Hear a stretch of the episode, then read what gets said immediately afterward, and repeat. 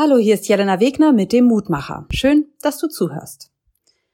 In den letzten Tagen habe ich von einigen Menschen gehört, dass sie dem neuen Jahr nicht viel zutrauen, dass sie Angst haben vor dem, was kommt.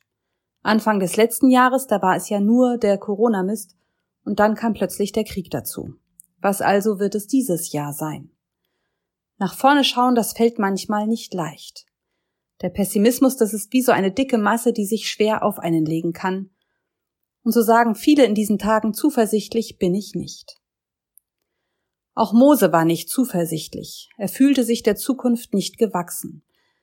In unserer Tageslosung für heute, da sagt Mose zu Gott, wer bin ich, dass ich zum Pharao gehe und führe die Israeliten aus Ägypten? Und Gott sprach, ich will mit dir sein.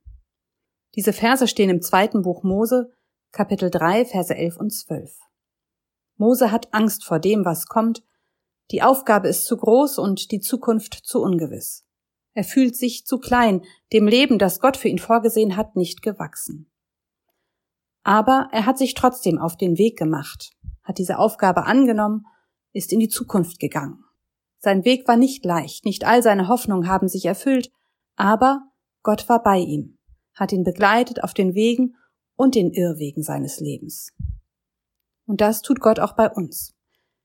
Ich weiß nicht, was sich in diesem Jahr zum Guten und was zum Schlechten wendet. Ich weiß nicht, was kommt. Die Zukunft, die ist ungewiss.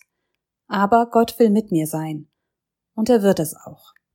Und so kann ich losgehen mit einem Funken Zuversicht. Und ich frage dich, kommst du mit?